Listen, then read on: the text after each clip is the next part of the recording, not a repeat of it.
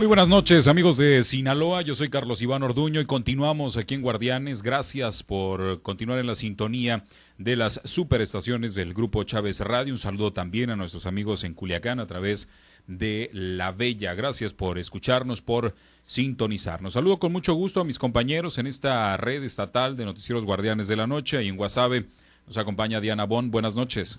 Buenas noches, Carlos, a todo el auditorio y por supuesto a los compañeros. Gracias. En Los Mochis, Manuel Hernández y Samuel Mariscal. Buenas noches.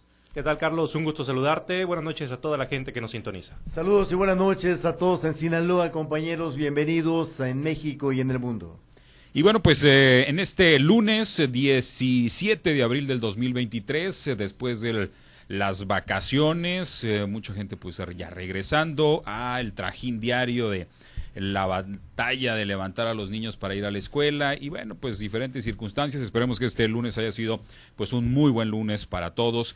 Y el tema que hoy vamos a poner sobre esta mesa es el tema de la marcha agrícola y es que ha habido algunas voces de organizaciones que han decidido pues eh, retirarse de este movimiento y generar pues desde eh, pues un voto de confianza a las gestiones que están haciendo las autoridades para pues eh, eh, establecer un precio de garantía que les permita llegar a los 7 mil pesos por tonelada de maíz. Y la pregunta es si pues se va a realizar o no esta marcha el próximo miércoles, si mal no recuerdo.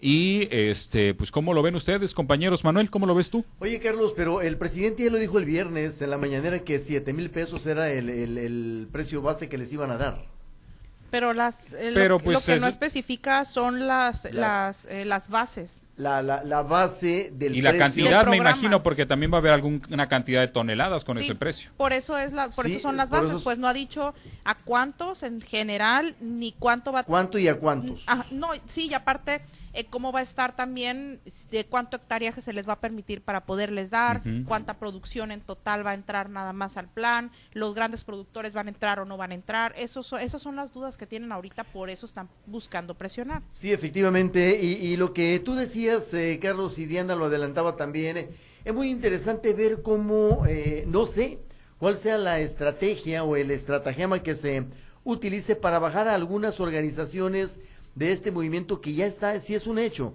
se va a hacer en la medida y potencia en que sea necesario el próximo 19 este movimiento silencioso, eh, pero que generará ruido, se hará por la carretera internacional con la prudencia de no bloquear entendiendo y en el entendido de la penalización a la que pueden ser objetos. Hoy platicaba yo con la diputada federal Ana Ayala, ella se ha reunido con productores agrícolas de, del estado de Sinaloa, particularmente del norte, que son los que tienen el problema, el problema más agudo en materia de precios. Quizá la zona que queda todavía con una buena superficie de trigo es la de El Carrizo, otrora zona eh, 100% triguera, pero que ha venido a menos precisamente por la bronca de la comercialización y el impulso de otros cultivos que no han sido los mejores, la transferencia del trigo al maíz que vino y le pegó ¿no? a los productores de la zona del Valle del Carrizo. Y en ese sentido decía Ana Ayala que ella respalda la demanda de los productores, que ella está de acuerdo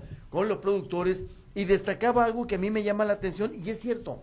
Eh, Rubén Rocha Moya, el gobernador, sí se ha metido. Afortunadamente ha estado al frente. Pero tarde, ¿no? Al, no, porque digo, él es presidente de la Comisión de Agricultura de la CONAGO. Sí. Y me parece que ante esta dirigencia que ostenta, pues creo que pudo haber entrado antes a, tratar este tema, porque pues ya lo sabemos que no es un tema nuevo, es un tema de todos los años, y ante esta posición que tiene de, liderazgo en el sector agrícola y de encabezar este tema, me parece que pudo haber sido antes y no al cuarto para la hora como se está haciendo ahora. Bueno, yo creo que se metió a tiempo y como tal. Yo creo que sí lo hizo a tiempo y como tal y por ello se logró el millón de toneladas que va a comprar el gobierno federal y por ello uno se define. Se, todavía quedan estas horas de aquí al eh, miércoles 19 eh, para que haya algo, quizá mañana surja algo que atempere, que aclimate un poco la, la situación que está ocurriendo. Es más, Ana ya la aventuraba la posibilidad de que mañana y en las próximas horas, debido a las gestiones del gobernador Rubén Rocha Moya, se logre una reacción de parte del gobierno federal que inhiba eh, quizá al filo del, del, eh, precipicio la marcha del, bueno, del miércoles. Ya eh, hubo una, una reunión el, el, día viernes, precisamente que intentaba desactivar estas marchas y estas manifestaciones. Fue la que bajó a varios. Eh, bueno, ahí estuvo Serapio Vargas, creo que fue él el que ¿El convocó. convocó? Sí, el presidente de la Comisión de Asuntos Agropecuarios en el Congreso. Y el asunto fue ese, ¿no? Que, que muchos productores salieron más molestos que contentos de esa reunión, sí, y se le habló fuerte por ahí eh, en la emisión del sábado por la mañana.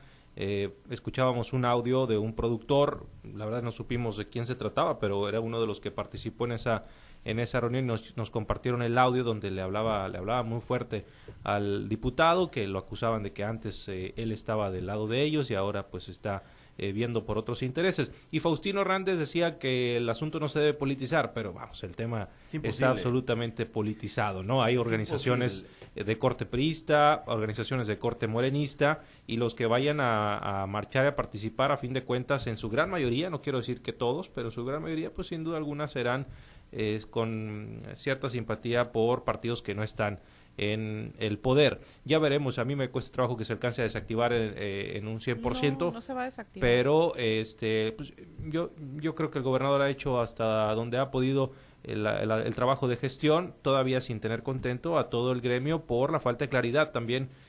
Yo no soy experto en esta materia, pero sí me tocaba escuchar a algunos productores decir que en otros años, desde eh, finales de febrero, eh, marzo, eh, ya tenían más claridad en estos asuntos Desde y ahora ya estamos enfilándonos a, ya estamos en la segunda mitad de abril y no hay claridad y es lo que más molestia genera. No, siempre, bueno, eh, la mayoría de, la, de, esto, eso que comentaban los productores, eh, tampoco está tan tan realista. Y lo digo ¿por qué? porque a estas, en estas fechas, siempre en abril, mayo, es cuando los productores se manifiestan.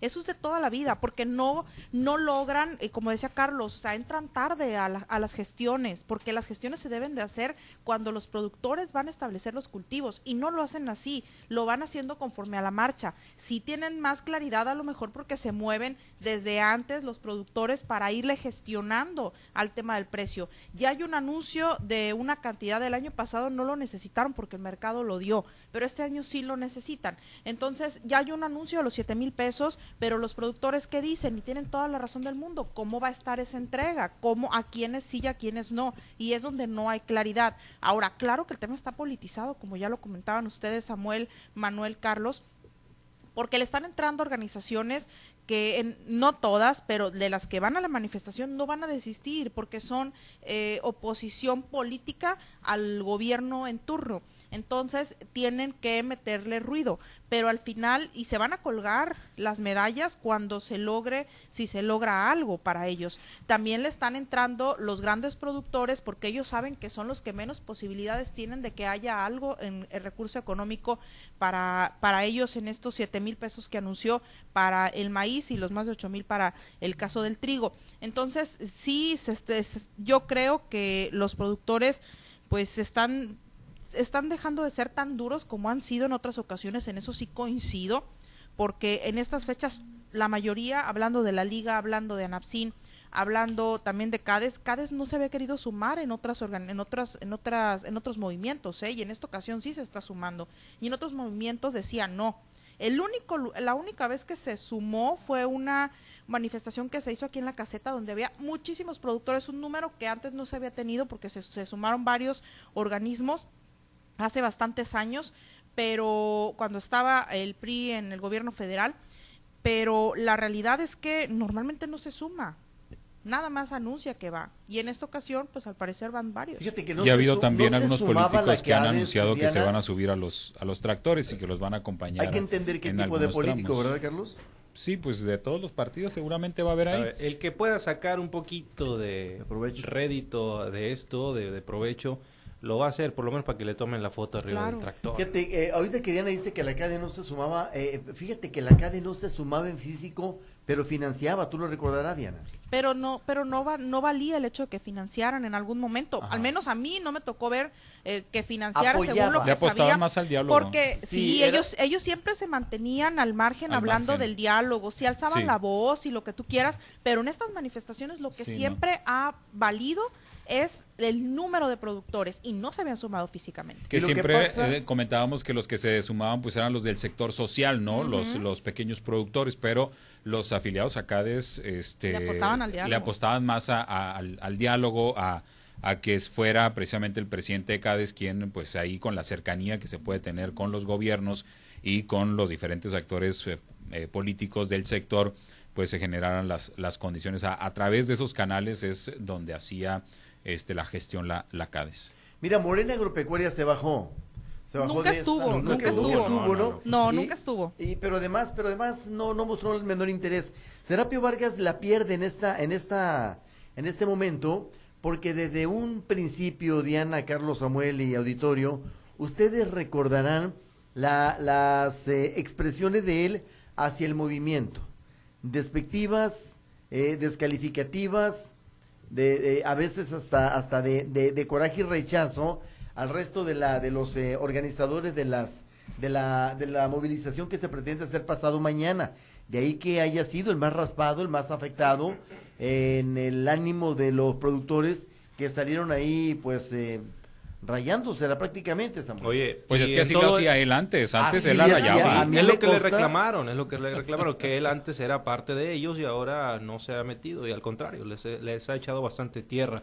Y yo tengo una duda. Ahora también ¿Dónde, el que pierde, ¿Dónde ha estado Jaime Montes? A eso iba, el en que todo pierde, esto yo no lo he visto para nada. Es, que está el gobernador y él no va a encabezar nada. Pero es que Jaime Montes Oye, pero él es el secretario de Agricultura. Pero, es fácil. El gobernador pero, si tu jefe, pero, si tu jefe lo está encabezando, pues tú quedas en segundo término. Ni de vocero, ni de vocero lo hemos visto. Ah, es fácil ubicar a Jaime Montes. Jaime Montes tiene su origen, Carlos, en un sector agrícola privado del norte de Sinaloa.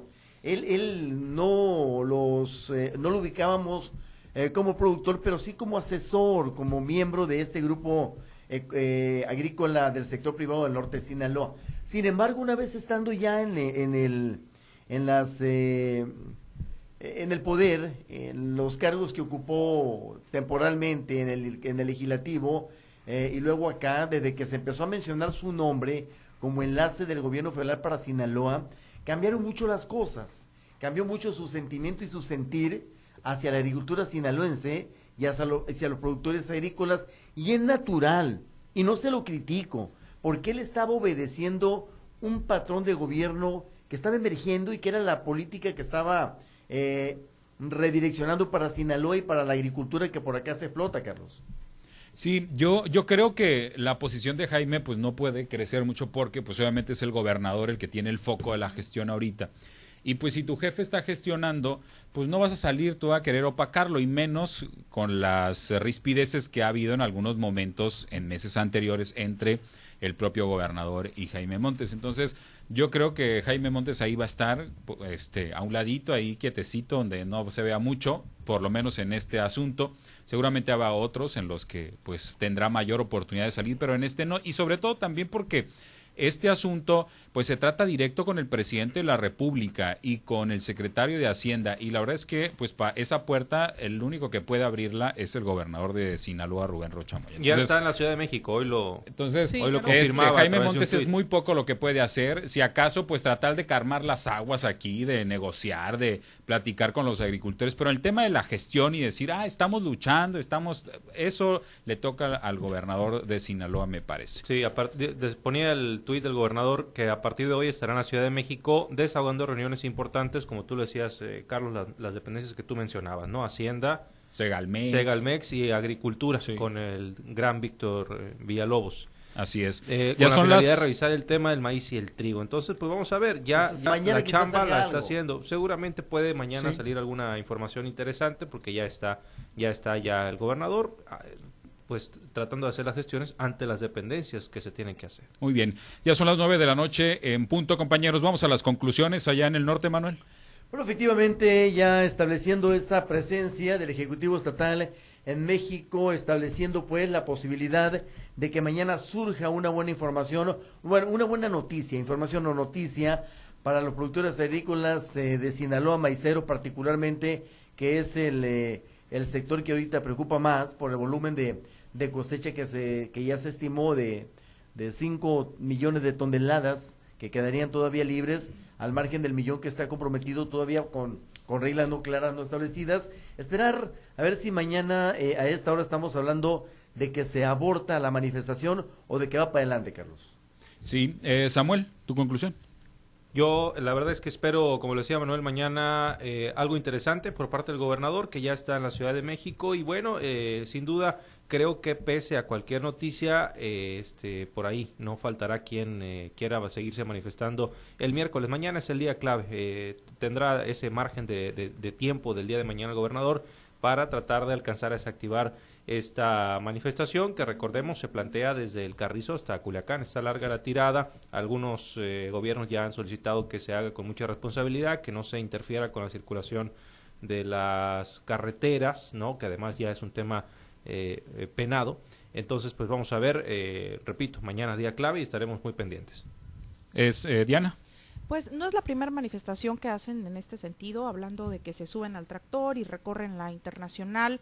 Eh, no creo que ya saben los productores cómo hacerla, la hicieron hace bastantes años. Yo creo que iba empezando la pandemia o fue, sí, fue más o menos en esas fechas y no o, después de la pandemia. Y la verdad es que no creo que, que vaya a haber mayores problemas. Ya saben cómo hacerlo. Ahora en lo que sí tengo duda es en la en la cantidad de personas que van a asistir. No creo que la vayan a desactivar la van a dejar correr porque son menos los que considero que van a ir. Ahora también necesitan muchísimo recurso para irse desde el Carrizo hasta Culiacán en un tractor, ¿no? Entonces, a ver eh, cuántos se suman y cuántos dicen sí, sí voy, pero al final no creo que esto cambie el tema de la gestión que haga el gobernador allá. En el caso de la de la eh, de la reunión pasada que hicieron y a la que convocaron, algunos se eh, unieron para pues darle el respaldo al gobernador y mostrar que eran más los que lo respaldaban. Entonces habrá que ver si se dan este tipo de manifestaciones también, porque en aquella ocasión tampoco pudieron desactivar eh, ciertos movimientos, no tan fuertes obvio como este, porque fue hace unos días. Pero yo creo finalmente ya para concluir que no, no van a desactivarla, que no va a haber mayores problemas en esta manifestación que van a hacer en la internacional y pues a esperar nada más el resultado de esta gestión el próximo jueves. Así es. Y bueno, pues comentarle al auditorio que si van a circular por la carretera Federal México 15 el próximo miércoles, pues tomen sus precauciones porque aunque no va a haber bloqueo, el tránsito va a ser muy lento y este pues si usted lleva prisa, pues va a estar complicado. Así es que vaya tomando sus previsiones, vaya viendo pues cuál va a ser la decisión que va a tomar para que pues no le vaya a agarrar la manifestación ahí en medio, en medio del trayecto. Pues muchas gracias, compañeros, y muy buenas noches allá en Los Mochis. Muy buenas noches, Carlos. Gracias y buenas noches. Buenas noches, Diana. Buenas noches. Regresamos a los espacios locales.